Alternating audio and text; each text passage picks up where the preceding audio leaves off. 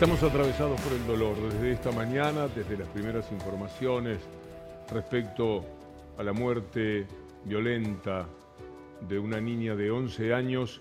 No debe haber ciudadano de la Argentina que haya recibido la información que no se haya pasado todo el día muy conmovido, con una puntada en el pecho, en el estómago, en algún sitio, y con una reflexión constante sobre por qué nos pasan estas cosas. Y es ahí donde nosotros queremos poner el acento en este programa, no paralizarnos frente a la idea de dos delincuentes que asesinan a una niña de 11 años, lo que hace tan pero tan grave y tan particularmente doloroso el delito de esta mañana. En consecuencia vamos a hacer ese recorrido, pero permítanme antes eh, ir hasta el lugar de los hechos con nuestro móvil, con Guillermo Bar, para ver qué está sucediendo exactamente en este momento como consecuencia de la muerte de esta niña. Guillermo, buenas noches. ¿Cómo estás, Víctor Hugo? Buenas noches. Así como decía vos, toda una localidad conmocionada por la muerte de Morena y hace algunos minutos hubo incidentes aquí en el lugar frente a la comisaría, por eso ves el cordón policial algunos manifestantes comenzaron a arrojar piedras que se ven acá, Víctor. Algunos de los escudos están dañados. Toda la manzana que rodea la comisaría está rodeada. Hay el momento más de 300 policías, se habla de dos policías heridos. Y en unos momentos, a las 19 horas, ya estaría comenzando, todavía no se sabe si están bien organizados o no, comenzaría una marcha hacia el municipio de Lanús frente a donde está el intendente en reclamo pidiendo justicia. Volvemos, eh, Guillermo, estaremos atentos a lo que nos puedas informar desde allí con relación a esta marcha. Nosotros estamos viviendo una semana más especial todavía. Vamos a ir por más neoliberalismo, vamos a ir por más desigualdad o vamos a tratar de fijarnos de qué manera podemos construir algo más justo, algo que esté referido a las necesidades básica del ser humano. Quiero conversar por un instante con Sabina Frederich, que es, bueno, ha sido ministra, nada menos de Seguridad de la Nación, eh, y con esa presentación alcanza. Sabina, es un gusto saludarla, eh, pero lamentablemente por un tema muy, muy doloroso. Buenas noches. ¿Qué tal, Víctor Hugo? Buenas noches. Quiero pedirle una reflexión sobre lo que ha sentido en esta jornada tan particular. Bueno, en principio, la verdad que lo ocurrido con, esta niña es, este, no es una tragedia porque uno siempre cree que hay algo que se puede prevenir, ¿no? Este, y, en ese sentido, yo he aprendido este, a no denominar tragedia este, a hechos que, pueden prevenirse. Este, eh, realmente este, escuchaba este, Víctor Hugo lo que planteaba antes de empezar la conversación y efectivamente hay un un contexto muy complicado. Este, cuanto mayor es la desigualdad, aumenta este, claramente el delito, aunque no todos los delitos están asociados, ¿no? porque hay delitos este, que cometen personas eh, que no pertenecen a los sectores populares, a los más marginados, y, esos delitos no tienen que ver estrictamente con la, con la desigualdad. Pero sí, delitos como este, eh, el problema este, que se plantea Víctor Hugo es eh, que aun cuando nosotros podemos entender que se incrementa este, el robo o los delitos contra la propiedad cuando estamos en situaciones de crecimiento de la pobreza y aumento de la desigualdad, eh, es, muy importante tener las herramientas para, poder prevenir, ¿no? sin caer este, en estas soluciones que no son soluciones finalmente, son eslogans, ¿no? De muchas veces de campaña que pretenden con, este, por ejemplo, el uso de pistolas electrónicas o con el aumento este, de las penas este, o esta idea de que la policía puede terminar eludiendo el funcionamiento de la justicia, ¿no? Eh, Claro que este, a la hora de, pensar soluciones que, prevengan o medidas que ayuden a prevenir hechos como este, bueno, este, miramos los recursos del Estado. Y los recursos del Estado son este, muchas veces este, limitados, y mucho más en las épocas en las que vivimos, en las que tenemos un, Estado eh, que, se, muestra en algún punto impotente ¿no? frente a hechos como este. Yo creo que tal vez una de las de las este, de, los, de, los, de las ideas que, me quedan después de, ir escuchando y leyendo lo que, lo que fue pasando durante el día es, esa, ese sentimiento de, impotencia donde este, este, ya sea porque eh, los recursos se distribuyen desigualmente, porque muchas veces no son los sectores populares los más protegidos. El barrio donde, donde fue asesinada eh, esta niña eh, es un barrio este, muy humilde, Villa Diamante al lado de Villa Jardín, son barrios este, que llevan este, varias décadas ¿no? de, este, no diría de abandono, pero sí de, este, falta del aprovisionamiento que, hace que, bueno, que, este, estos sectores puedan vivir dignamente. Sabrina, eh, muchísimas gracias. Naturalmente, de esto da para un programa tras otro sobre las consideraciones que podemos hacer a partir de este dolor, pero nos importa toda su experiencia en esta materia para tener una primera idea. El delito se duplica por cada punto de exclusión. Lo tenemos porque me parece necesario, eh, a propósito de lo que hablábamos también con Sabrina Frederich, reflexionar sobre estos temas. Y hemos invitado a Liliana Hendel, bienvenida, una primera reflexión sobre este tema de la exclusión social. Gracias, gracias por invitarme, Víctor Hugo. Un, eh, dato en relación a la desigualdad.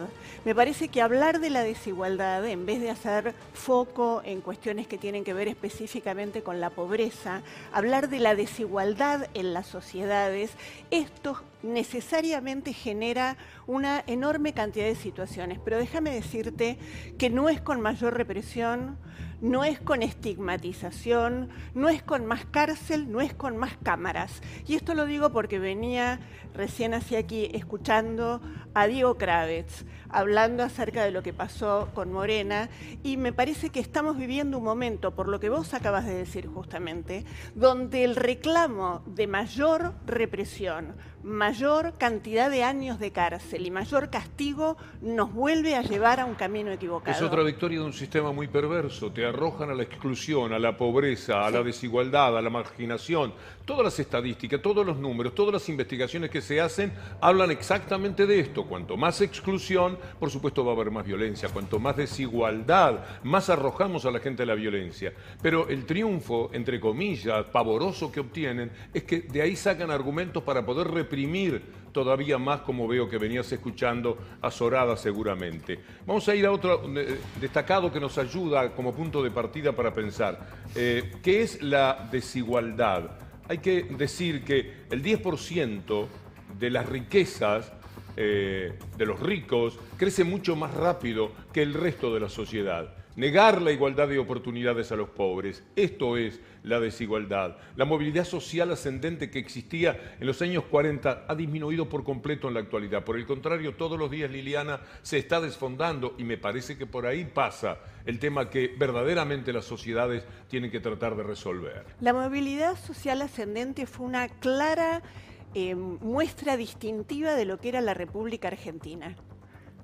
A diferencia de lo que sucedía en el resto de la región, acá había básicamente apoyada en la educación pública, en esa escuela a la que íbamos en los barrios todas las personas, la hija del médico, la hija del encargado, el hijo del pibe del potrero, eso que vos llamás la movilidad social ascendente desapareció hace mucho tiempo y esto lo que produce es desamparo. ¿Sabes por qué?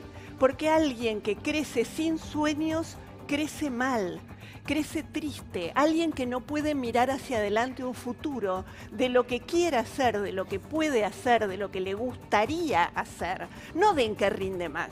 Estudia tal cosa porque en esto vas a rendir. No, no, no, de lo que a cada quien le gustaría. Así era la movilidad social ascendente. En este tramo de preparación del programa nos pusimos a buscar los materiales que nos hablan de estos temas. Aquí está eh, la radiografía de la desigualdad que tiene el mundo. Y ahí se dan unas cifras pavorosas eh, que eh, son un verdadero insulto y una explicación mucho más importante que esta que mencionaba la persona que habla de represión, porque es lo primero que se les ocurre. En vez de una sociedad más justa, en vez de trabajar por algo que elimine parte de la pobreza, por lo menos, ya que tenemos que aceptar que vivimos en el capitalismo, no, de lo que hablan es de construir una sociedad todavía más violenta. La violencia lo único que trae es más violencia. Podemos ver eh, el siguiente destacado que nos eh, va a ayudar, nos va a permitir eh, la reflexión. Ahí está, radiografía de la desigualdad. El 10% más rico concentra, Liliana, un tercio de la pobreza. No es obsceno. Es obsceno, es, absolutamente obsceno. ¿Por qué es obsceno? Yo no estoy en contra de que haya ricos, ¿eh? para nada. No estoy en contra del capitalismo en el sentido de lo que significa gozar de determinados beneficios. Me parece que esta acumulación es obscena y que además vivimos en un mundo que valoriza la cuestión de lo financiero, no de lo productivo, no del trabajo, no del arte, que es algo en lo cual vos trabajás tanto. Me parece que allí se arma para las los jóvenes una situación, reitero, de dolor, de desamparo y de crueldad. Quienes ejercen crueldad son todavía más crueles cuando hay un mayor, una mayor situación de delito. Un día triste, eh, sobre el cual mucha carroña, mucho periodismo amarillo, mucha gente haciendo show. Eso también debemos decirlo, Víctor Hugo. ¿eh? También debemos decir que vos decías en el inicio del programa de tu editorial, no debe haber ciudadano que hoy no se haya sentido compungido. Tengo malas noticias. No a todo el mundo le impacta esta muerte. No a todo el mundo le interesa el asesinato cruel de una niña de 11 años para robar un celular, además. Esta lucha de pobres contra pobres en un barrio vulnerado en sus derechos absolutamente, con eh, seguramente una mirada que en las últimas décadas ha dejado de pensar en lo que significa el dolor. No solo cuánto tengo, cuánto gano, qué me puedo comprar, y estoy hablando de comprar comida, no me estoy hablando, estoy hablando de comprar otra cosa. El dolor que se le produce a una población enorme y a una enorme cantidad de niñas y de niños. Hay que hacer foco, eh, me parece, por lo menos en mi criterio, que seguramente no está para nada lejos del tuyo, admirada Liliana, que es que el mundo es un desastre y que en la Argentina se ha colaborado con ese desastre, particularmente a partir de los años del neoliberalismo. Todo lo que estamos viviendo, toda esta tragedia, toda esta desgracia económica, eh, todo lo que deriva de la inflación, etcétera, tiene que ver con lo que pasó con el Fondo Monetario Internacional, por ejemplo. Es decir, hay un asesino por encima de los asesinos que aparece cada día haciéndose cargo de la muerte de un inocente. Y estos son los que dominan al mundo. Mira lo que dice en la ONU, el número más alto de pobreza en los últimos 21 años. Es decir, a un mundo pobre le han agregado más pobreza todavía. La democracia que hoy está puesta en cuestión, y esto no significa que entonces hagamos golpes y amemos las dictaduras de ninguna manera, hay que mejorar la condición de la democracia, no destruirla, no derruirla, mejorarla repensando lo que es el siglo XXI con este capitalismo que vos estás mostrando y del cual estás hablando con estas imágenes. Hay una asignatura pendiente y tiene que ver por un lado, en la recuperación de las personas que han delinquido. Estas cifras de las que vos hablas en Estados Unidos son realmente impresionantes. Millones de personas en las cárceles. Es una cosa impensable. La verdad, ¿quién se pregunta qué hacemos? Son seres humanos. ¿Delinquieron? Sí. ¿Merecen castigo? Obviamente que sí, claro que sí. De ninguna manera entender, comprender significa aliviar la pena. Pero ¿cuántos fueron empujados al delito? No es un milagro que ese chico y estas personas que estamos viendo, esto ya es en la Argentina, mirá lo que es esa imagen. Al otro día salgan a ver si hay un trabajo, a buscar en un basurero, a buscar algo de comida. Esto no se parece para nada a lo que llamamos vida. Y esta es una responsabilidad de todos los que, por ejemplo, hoy están haciendo que el dólar pase los 600 pesos porque les conviene para el resultado electoral del próximo fin de semana. Todos los que en este momento están remarcando precios de las grandes productoras de alimentos y de los supermercados, todos aquellos que están haciendo que la vida mañana sea mucho más difícil de lo difícil que fue hoy. Elegí estas palabras de AMLO, el presidente mexicano, porque el, que saben tengo particular admiración, para que sea la última consideración que realicemos, la última reflexión en nuestro propósito de poner el contexto que nos parece que corresponde a este dolor tan grande que tenemos por el asesinato de Morena. Esto es producto de la política de saqueo, del abandono a la gente. Nunca se había hondado tanto la desigualdad en México. Seguiremos en este tema. Liliana, muchas gracias. A vos, gracias a vos. Amigos, amigas, hasta mañana si Dios quiere.